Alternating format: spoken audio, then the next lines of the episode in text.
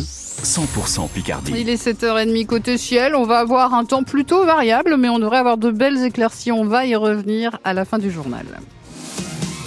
Florent Vautier, la colère des agriculteurs se prolonge en Picardie. Depuis mardi, il prolonge les multiplie pardon, les opérations de blocage. On devrait donc voir beaucoup de tracteurs ce matin sur l'autoroute A1 dans la région, entre Roy et Péronne dans la Somme, au niveau du péage de Senlis dans l'Oise et plus au nord chez nos voisins du Pas-de-Calais à hauteur d'Arras. Avec cette action, Denis Bully, le président de la FDSEA de la Somme, veut mettre la pression sur le gouvernement.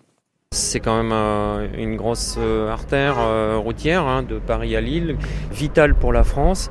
Et ce que l'on attend, c'est qu'en fin de cette manifestation, ou sur voilà, c'est d'avoir des réponses concrètes du gouvernement sur les revendications que nous avons énoncées. Et la première qui me tient à cœur, c'est surtout les 4% de jachère qui nous sont imposés, qui sont un non-sens par rapport aux vœux de souveraineté alimentaire du président de la République. Et il y a bien d'autres mesures sur lesquelles on aimerait euh, attendre aussi le gouvernement.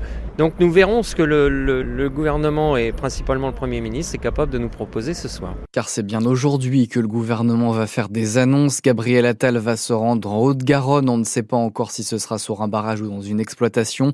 Le temps presse, alerte les services de renseignement, car les syndicats agricoles risquent d'être débordés si l'attente est trop longue. Les agriculteurs menacent désormais de bloquer Paris avec des barrages filtrants de 14h à minuit. Et France Bleu Picardie consacre une large partie de ses émissions ce matin à la mobilisation des agriculteurs. À 8h15, on vous pose cette question. Ce mouvement peut-il durer? Vous réagissez au 0322 92 58 58. Et puis entre 9h et 11h, on continue d'ouvrir notre antenne aux agriculteurs mobilisés depuis maintenant 4 jours. Quelles sont les raisons de leur colère? Qu'attendent-ils du gouvernement? On sera avec un représentant de la Chambre d'agriculture de la Somme, mais aussi de jeunes agriculteurs. Et puis d'autres qui font le choix de ne pas se mobiliser. On sera aussi en direct d'une exploitation de flers avec un endivier c'est donc à partir de 9h sur France Bleu Picardie.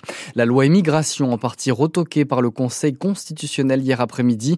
Ses membres ont décidé de censurer en totalité ou en partie 35 des 80 articles du texte adopté en décembre par l'Assemblée nationale après un passage par la commission mixte paritaire. Une victoire, se réjouit la gauche. Un coup de force des juges, dénonce le président du Rassemblement national, Jordan Bardella. Le député de la Somme du RN, Jean-Philippe Tanguy, est notre invité tout à l'heure à 8h10. Un homme interpellé hier soir à Péronne pour vol avec arme. Aux alentours de 17h, il menace la vendeuse d'une boutique de chocolat avec une arme blanche place du commandant Louis Daudre. Le suspect âgé d'une quarantaine d'années s'est ensuite emparé d'un téléphone portable. La victime alerte ensuite les personnes à proximité. Un important dispositif de recherche a permis pour les gendarmes de procéder à cette interpellation. Florent, tout le monde n'est pas à égalité dans le monde du travail. En France, 38% des personnes en situation de handicap sont sans emploi selon le ministère du Travail. Et pour celles qui sont en poste, il faut composer avec des conditions de travail difficiles, voire inadaptées aux pathologies physiques ou psychiques. Hier, France 2 a diffusé un nouveau numéro de son magazine Cache Investigation sur le travail. Il décrit les cadences trop lourdes, les salaires trop bas, voire la maltraitance subie par certains travailleurs handicapés. Dans ce reportage, les ESAT, les établissements et services d'aide par le travail, sont visés et plusieurs sont situés à Amiens, François Sauvestre. Plusieurs témoins dénoncent les conditions de travail dans certains ateliers des ESAT de l'Epsom 80, l'établissement public social et médico-social de la Somme. Il y a les mots d'un ancien usager. C'est comme cela que sont appelés les travailleurs des ESAT. Il raconte les insultes, les humiliations, une paye de misère et selon lui, c'est toujours la réalité de certains de ses anciens collègues. Défendus et soutenus par un syndicat, plusieurs d'entre eux ont, selon nos informations, porté plainte contre leur employeur ou contre un encadrant. C'est cette profession qui est pointée, mais l'une de ces monitrices, en poste à Amiens, dénonce elle la gestion des ESAT par la direction, personnel pas assez formé, trop de turnover, management parfois brutal, ce qui peut aboutir selon elle à de la maltraitance. Des arguments que réfute Éric Julien à la tête de la structure et du groupement des établissements publics et sociaux dans les Hauts-de-France. Il n'a jamais eu d'insultes et d'effets de maltraitance. Après, voilà, c'est une organisation humaine, hein, avec la fatigue, avec euh, une sous-information ou une formation un peu euh, insuffisante, peut arriver des dysfonctionnements qui peuvent induire des sanctions. Donc on a régulièrement des analyses de pratiques professionnelles pour euh, améliorer les pratiques euh, dans les ESAT. Les travailleurs d'ESAT ont obtenu de nouveaux droits sociaux en 2023, droits de grève, de représentation syndicale, mais ils sont toujours rattachés au code de l'action sociale des familles, pas celui du travail, ce qui veut dire pas de contrat, pas de salaire minimum ni assurance chômage. À partir de ce matin, les TER vont pouvoir à nouveau rouler entre les gares d'Étaples-le Touquet et Boulogne-sur-Mer dans le Pas-de-Calais, une reprise progressive qui permettra de rallier Calais depuis Amiens.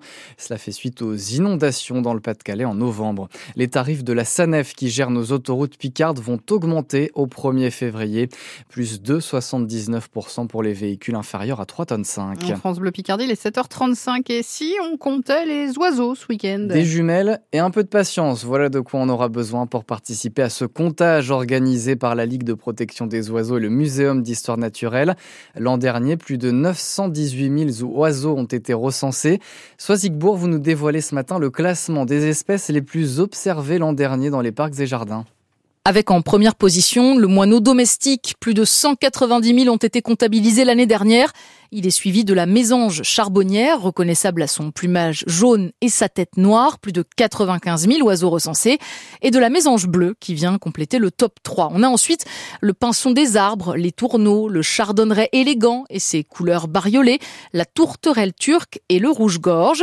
Alors cette année pour les compter, quelques conseils. Bloquez-vous une heure, postez-vous dans votre jardin, dans un parc ou même dans la rue et observez. Sachez que certains créneaux sont plus propices que d'autres.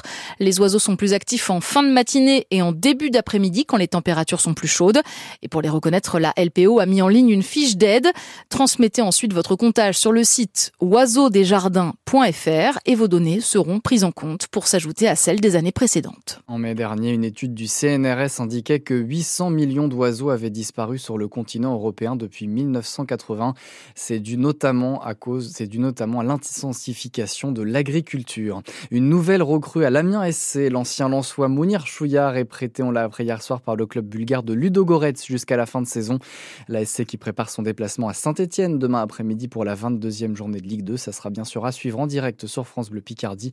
Objectif, une troisième victoire de suite. Et puis trois jours après leur défaite à Bordeaux, les Gothiques d'Amiens sont à Gap ce soir. Coup d'envoi à 20h30.